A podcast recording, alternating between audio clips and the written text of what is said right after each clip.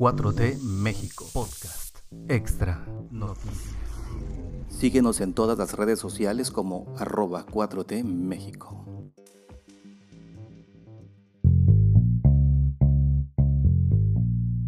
Lunes 14 de febrero de 2022, muchas gracias por escuchar 4T México y estas noticias, 4T México Noticias Podcast Plus en un día del amor y de la amistad, así es que pásenla muy bien con sus seres amados, sus seres queridos, con sus amigos, familiares, esposos, novio, etcétera, etcétera, etcétera. Pero además de eso, un día como hoy, que es día 14, pero en 1831 fue el aniversario de la muerte de Vicente Guerrero, que murió en 1981, y la bandera nacional se iza a media asta.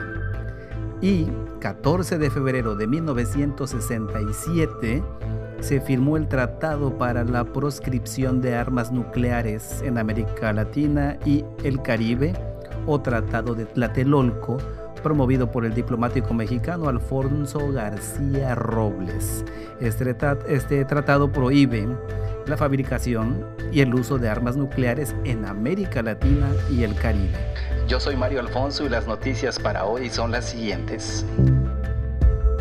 No habrá expropiaciones en México por reforma eléctrica. Eso dice la secretaria de Energía, Rocío Nale que afirmó que no se van a expropiar empresas en México en caso de que se aprobara la reforma eléctrica, por lo que no tendrán que pagar a ninguna empresa privada.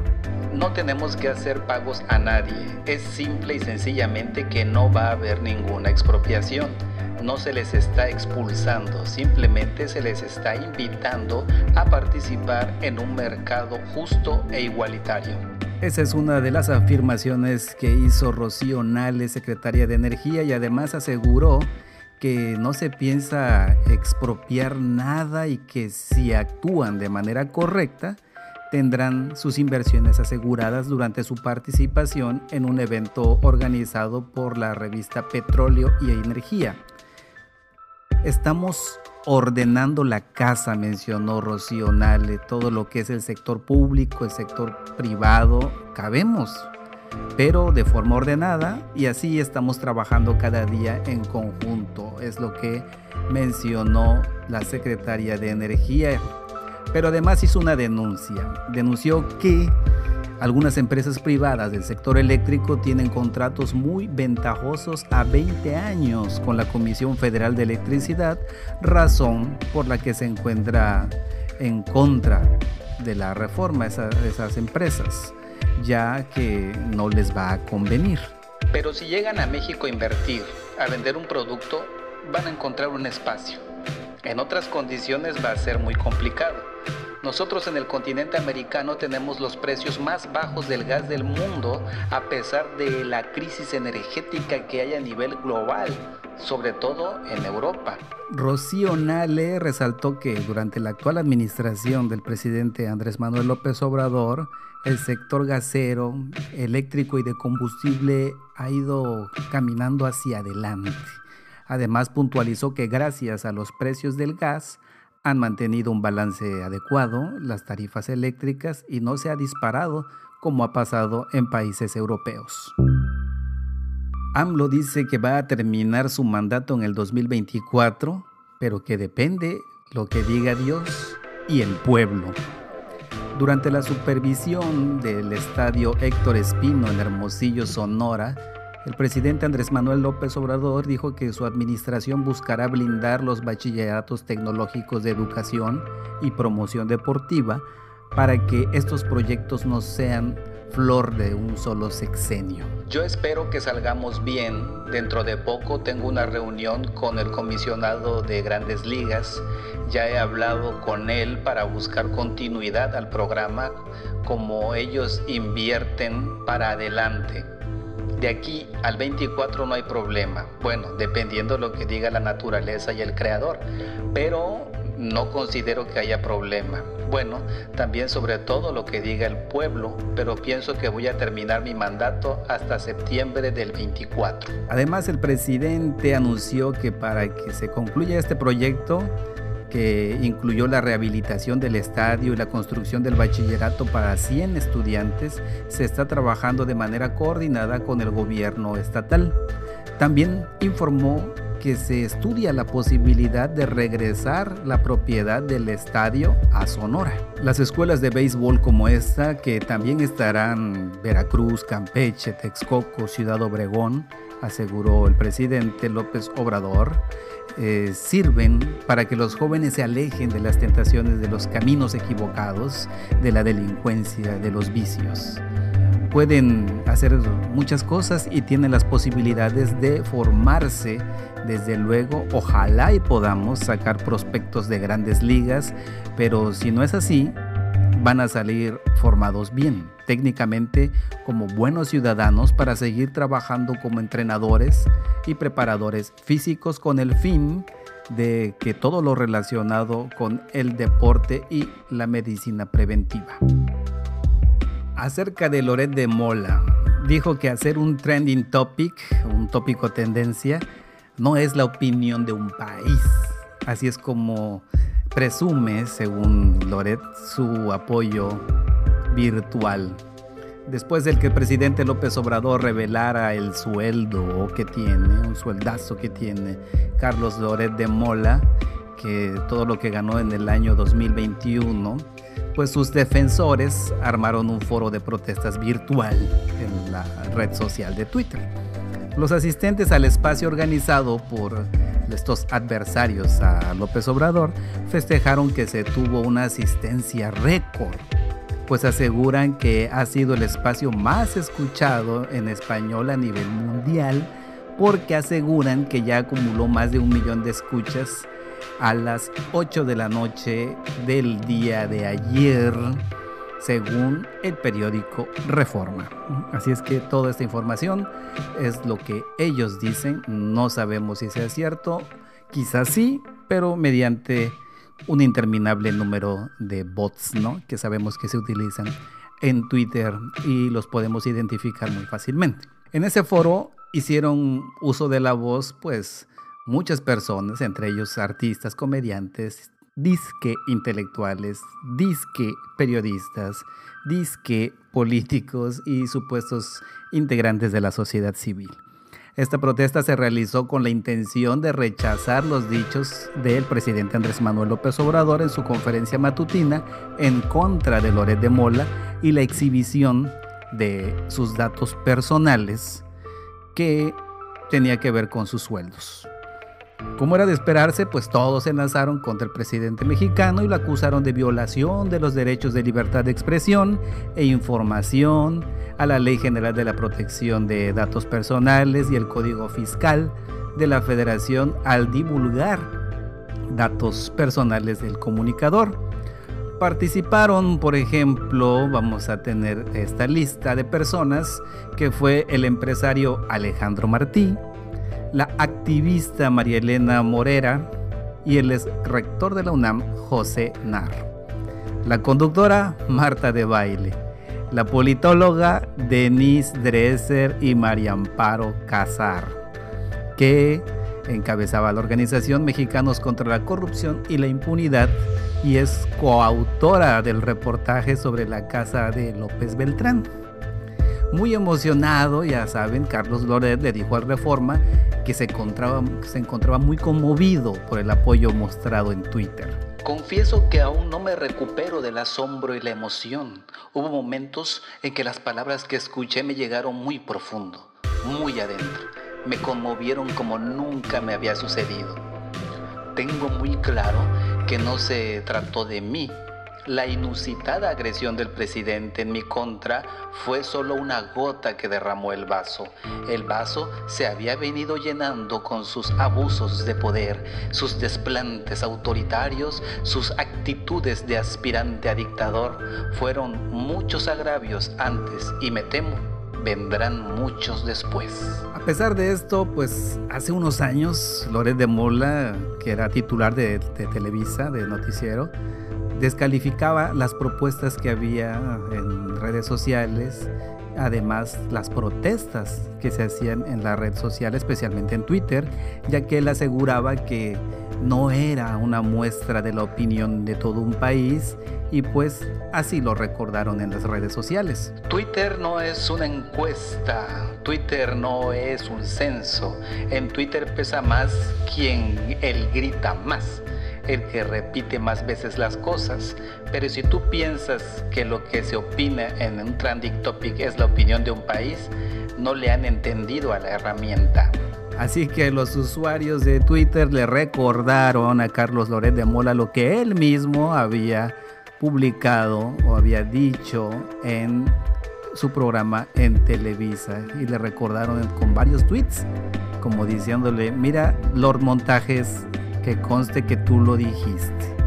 Y otros usuarios detectaron que el espacio a favor de Loret pues no fue orgánico, como ya habíamos mencionado anteriormente, pues señalaron que estaba lleno de bots árabes y rusos. Y ahí está la prueba que se publicó en la cuenta de Marco Antonio Bonilla Becerra, que publica a todos esos usuarios que son árabes y muchos rusos. ¿Y esos que son? Son bots. Y de esos bots había 44 mil de un país árabe y 113 mil de un país eh, ruso, del país ruso. Así es que realmente esas personas no eran muchos, todos eran bots, bots y más bots. Pero vaya, sabemos que el Lord Montajes es eso, el Lord de los montajes. Ni eso le salió bien. O nos unimos o nos hundimos. PRI, PAN y PRD están pactando por un candidato único a la presidencia en el 2024. No era de extrañarse esto, pero los dirigentes de los partidos PRI, PAN y PRD informaron que ya acordaron postular a un solo candidato rumbo a las presidenciables del 24, ya sea de los partidos o de la sociedad civil. O nos unimos o nos hundimos. Eso es lo que dijo Marco Cortés con Alejandro Moreno y Jesús Zambrano al precisar que la elección del candidato será posteriormente. Tras una reunión que tuvieron los integrantes de Futuro 21, los líderes partidistas aseguraron que buscan formar un frente lo más amplio posible de la mano de la sociedad civil que les permita avanzar hacia una tercera vía. Eso sí, según ellos, alejada del neoliberalismo y el populismo. Los tres líderes partidistas aseguraron que tienen un buen vehículo. Lo que necesitamos es un buen piloto lo vamos a construir en su momento. Eso es lo que dijo el priista Alejandro Moreno. Y luego Jesús Zambrano, que es el dirigente del PRD, dijo, compartiendo responsabilidades como respuesta ante la grave situación del país, ya vendrá después el momento de definir cómo le haremos para seleccionar la candidatura a la presidencia de la República, pero eso viene después. Así es que estos personajes, estos dirigentes de los tres partidos de oposición reconocieron que el gobierno del presidente López Obrador entró en un escenario de desesperación. Ya no va a cambiar. De ahí que la tarea central de la oposición será mantenerse unida, así como reforzar su coordinación y mecanismo de colaboración. Era de esperarse esta situación de que se unieran estos tres partidos para el 2024 y sacar un candidato único, ya que por sí solos o con una coalición de dos partidos están demasiado, demasiado lejos de poder alcanzar algunas buenas cifras en las elecciones pasadas, de por sí, en las elecciones futuras, perdón, pero de por sí ellos juntos no creo que puedan derrotar al candidato de Morena que exista en el 2024, sea quien sea, de varios que ya están puestos en la escena. ellos aún no han puesto a nadie en la escena porque no tienen a nadie en la escena. Y por eso son las declaraciones que han hecho de que irán juntos. No cabía la mejor duda, no cabía una duda. Sin embargo, ¿quién va a ser el candidato? No lo sabemos. ¿Cuánto dinero invertirán? ¿Cómo va a reaccionar esas sociedades civiles que apoyan a ellos, cómo va a trabajar el Instituto Nacional Electoral en esas próximas elecciones. Son muchas dudas que debemos analizar a futuro y con mucho cuidado y estar muy muy atentos los ciudadanos y las ciudadanas de este país para que la democracia se haga valer en el 2024 porque estos conservadores están ya preparando el terreno para regresar a las andadas. Nadie quiere ir a Yucatán y Tabasco. Son lugares cuyo mayor atractivo es irte de ahí, según Chumel Torres.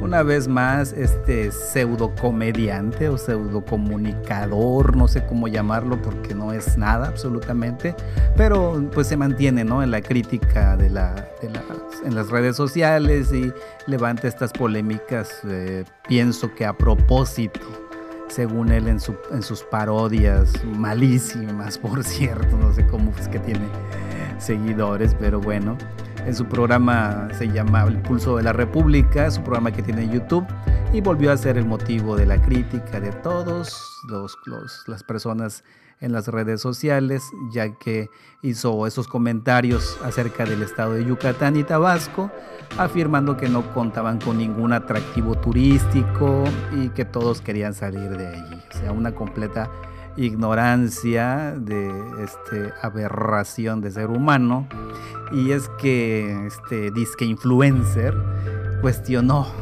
en su programa la decisión de Aeroméxico de implementar vuelos desde el nuevo aeropuerto Felipe Ángeles hacia Mérida y Villahermosa. De manera sarcástica y de burla por la decisión, pues dijo, pues nadie quiere ir para allá, porque el mayor atractivo es irte de ahí. Así es que el influencer aseguró que viajar a ese estado es una muerte segura, así lo dijo él, y obviamente se lanzaron sobre los comentarios que hizo esta persona en las redes sociales, diciéndole que era un inculto, que eh, no conocía Yucatán, que no conocía lo que existe en, Villermo, en Tabasco, que desconoce el país y sin embargo hace críticas desde el punto más ignorante que puede hacerlo y muchos comentarios despertados ahí. No queremos ahondar mucho en esto porque sinceramente sí es eh, ignorante, sí, eso sí lo sabemos, pero ese es su trabajo, ser ignorante, así es que le sale muy bien. Y pues mientras tanto sigue manteniéndose en el foco de las redes sociales, si no, no existiría. Yo creo que lo mejor que podemos hacer, o los que lo siguen, lo que se puede hacer es dejarlo de seguir, dejarlo de ver. Pemex exhibe la ignorancia de mexicanos contra la corrupción y Loret de Mola. Petróleos Mexicanos emitió este jueves un posicionamiento para aclarar los reportajes y los artículos publicados por Latinus, la organización Mexicanos contra la Corrupción y la Impunidad, y la periodista Penilei Ramírez, los cuales han sido replicados por diferentes medios, entre ellos el portal de Carmen Aristegui, en los cuales aseguran que Pemex benefició a la empresa estadounidense Baker Hughes. La empresa, que es dirigida por Octavio Oropesa, Pemex, menciona que la investigación realizada por ambas plataformas es producto de la ignorancia y la mala fe de sus autores. La pifia cometida, producto de su ignorancia y la mala fe, les impide ver que el INAI, Instituto Nacional de Transparencia, Acceso a la Información y Protección de Datos Personales, presenta los contratos vigentes de una dependencia de manera trimestral, aunque se haya generado en trimestres anteriores. Esto es lo que dijo Pemex.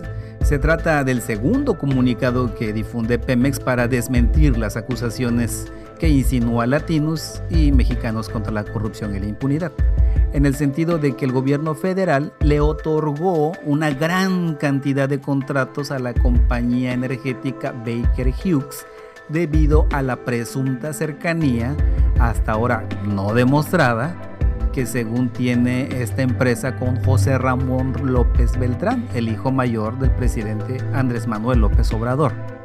El comunicado de Pemex se publica luego de que María Amparo Casar, que es la presidenta ejecutiva de Mexicanos contra la Corrupción, asegurara en una entrevista con el conductor de Latinus, Loret de Mola, que la información presentada el 9 de febrero por el director de Pemex es falsa e incompleta, porque las bases de datos públicas hay hasta 145% más dinero entregado a esa empresa, Baker Hughes, que eh, lo que reportó el señor Octavio Romero Oropesa. Bueno, nos pusimos a trabajar desde muy temprano, tú lo sabes Carlos, lo hicimos juntos y el director de Pemex presentó información, ni modo, lo voy a decir abiertamente, falsa e incompleta sobre los contratos de Baker Hughes. La información de los contratos de Baker Hughes que presenta hoy el director de Pemex es imprecisa, por un lado incompleta y falsa. ¿Por qué?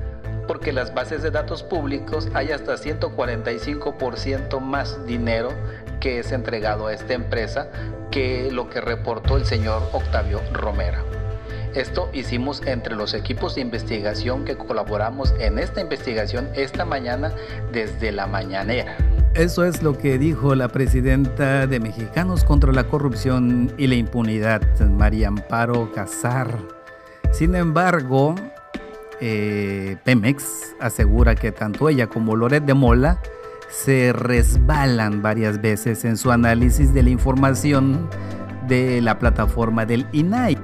Sin rigor ni método para validación de cifras que se presenta en la plataforma del INAI, María Amparo Casar y colaboradores dan por bueno los montos de un mismo contrato que ellos suman hasta en 10 ocasiones. De acuerdo con Pemex, lo que hicieron los comunicadores fue sumar el monto de este contrato entre Pemex y Baker Hughes tantas veces como aparece en el reporte. Sin embargo, eh, aclara Pemex que eso es un error, ya que un contrato que estuvo vigente en enero, de, que fue de enero a diciembre, aparecerá en el reporte del INAI cuatro veces el mismo año pero no es que sean cuatro diferentes, es el mismo contrato. Por eso el error de María Amparo Casar, dice Pemex, llegó esta desafortunada conclusión. Así es que Pemex tiene que sacar dos comunicados para desmentir toda esta pues montaje, vamos a decir, toda esta información falsa que está publicando Loret de Mola y compañía, junto con Mexicanos contra la Corrupción y la Impunidad, Carmen Aristegui, Broso, vaya, ya sabemos, ¿no? Todo el grupo que, de comunicadores que están al servicio del poder de los conservadores, el poder de la, de la oposición, PRI, PAN, PRD y estos empresarios que están muy furiosos por los cambios que hay en el país, muy furiosos porque tienen que pagar impuestos, muy enojados porque ahora tienen que pagar luz, etcétera, etcétera, etcétera. Todos esos privilegios, todo ese saqueo que le estaban haciendo al país ya no les gustó. Y pues están juntos y ahí está, ahí están los resultados, sumas mal hechas eh, y todo está demostrado en documentos por parte de Pemex de cómo está y en la conferencia de, la mañana del jueves, ahí estuvo Octavio Romero Pesa mostrando todo y esos datos son corroborables y los podemos buscar como ciudadanos en el INAI. Así es que todo esto que hicieron, este alboroto que han estado haciendo y no van a parar, Latinus, eh, Carlos Lórez de Mola, etcétera, etcétera, pues es, es falso totalmente. Así es que hay que enterarnos muy bien. Y hablando de noticias falsas, vamos a nombrar las que estuvieron circulando esta semana, este fin de semana, desde el día viernes hasta la fecha de hoy. Por ejemplo, es falso que el rey de España haya suplicado a México restablecer las relaciones. El rey de España no ha emitido ninguna declaración al respecto en un comunicado oficial. difundido por el ministro de Asuntos Exteriores, el gobierno español, presidido por Pedro Sánchez, expresó su deseo de que las relaciones bilaterales se basen en el respeto mutuo y sin este tipo de manifestaciones. Todo esto porque hubo una noticia falsa de parte de Campechaneando, donde decía que el rey de España le llora a AMLO porque México tiene su valioso secreto. Eso es totalmente falso, como es también este youtuber. Tenemos que ser muy cuidadosos al escuchar a las noticias de estos eh, comunicadores o no sé, youtubers que hacen estas noticias, utilizan estos títulos muy amarillistas con tal de llamar la atención, eh, ganar visitas y ganar dinero. Así es que tengan mucho cuidado. De hecho, esta, esta persona, este campechaneando, ya no es de fiar. De hecho, nunca lo ha sido. Al menos para mí, nunca ha sido una persona de fiar. Sin embargo, eh, por defender a AMLO y todo, tiene muchos seguidores. Se colgó de todo esto. Después se pasó al PAN, bla, bla. Tiene una historia media turbia por ahí. Pero bueno, es falsa esa noticia. Otra noticia falsa también es que manifestaciones con contractores en Alemania fue contra el pasaporte del COVID-19. El video publicaron en las redes sociales corresponde a una protesta del 28 de enero del 22 de agricultores alemanes opositores a las nuevas regulaciones sobre el uso de fertilizantes. No era en contra del pasaporte de COVID, lo cual se estuvo publicando en Facebook, en Twitter, en Instagram, donde estaba circulando este video donde decía que había un gran convoy de personas y camioneros y todo esto y estaban en contra de el pasaporte de COVID-19 falso, no era eso. Ya dijimos qué es lo que era, era la regulación del uso de los fertilizantes. Otra noticia falsa también es que Ucrania cerrará espacio aéreo por conflicto con Rusia. En un comunicado, el Ministerio de Infraestructuras de Ucrania desmintió la noticia a través de su cuenta de Facebook. Señaló que los cielos de Ucrania siguen abiertos. La dependencia enfatizó que se sigue trabajando para evitar riesgos para las aerolíneas. Eso dice en el comunicado que lanzó en su cuenta de Twitter. Así es que es falso, falso, falso que cerrar el espacio aéreo por el conflicto con Rusia. Y otra noticia falsa que tenemos es que exista una alerta sanitaria contra el uso del ibuprofeno. Salió una nota en varios medios digitales que decía que los médicos alertan y que dejaran de tomar ibuprofeno inmediatamente. Y dicen ellos, aquí está el motivo y de ahí viene la nota, ¿no? Que no vale la pena leerla porque ya la Comisión Federal de Protección contra Riesgos Sanitarios eh, dijo que no ha publicado nada al respecto, no ha publicado ninguna alerta que prohíba el uso de este medicamento. Así es que si se sienten mal, el ibuprofeno es un antiinflamatorio, y se puede utilizar porque no existe ningún riesgo como según lo mencionaba esta noticia falsa. Hasta aquí las noticias del día de hoy. Ya nos pasamos, ya lleva bastante.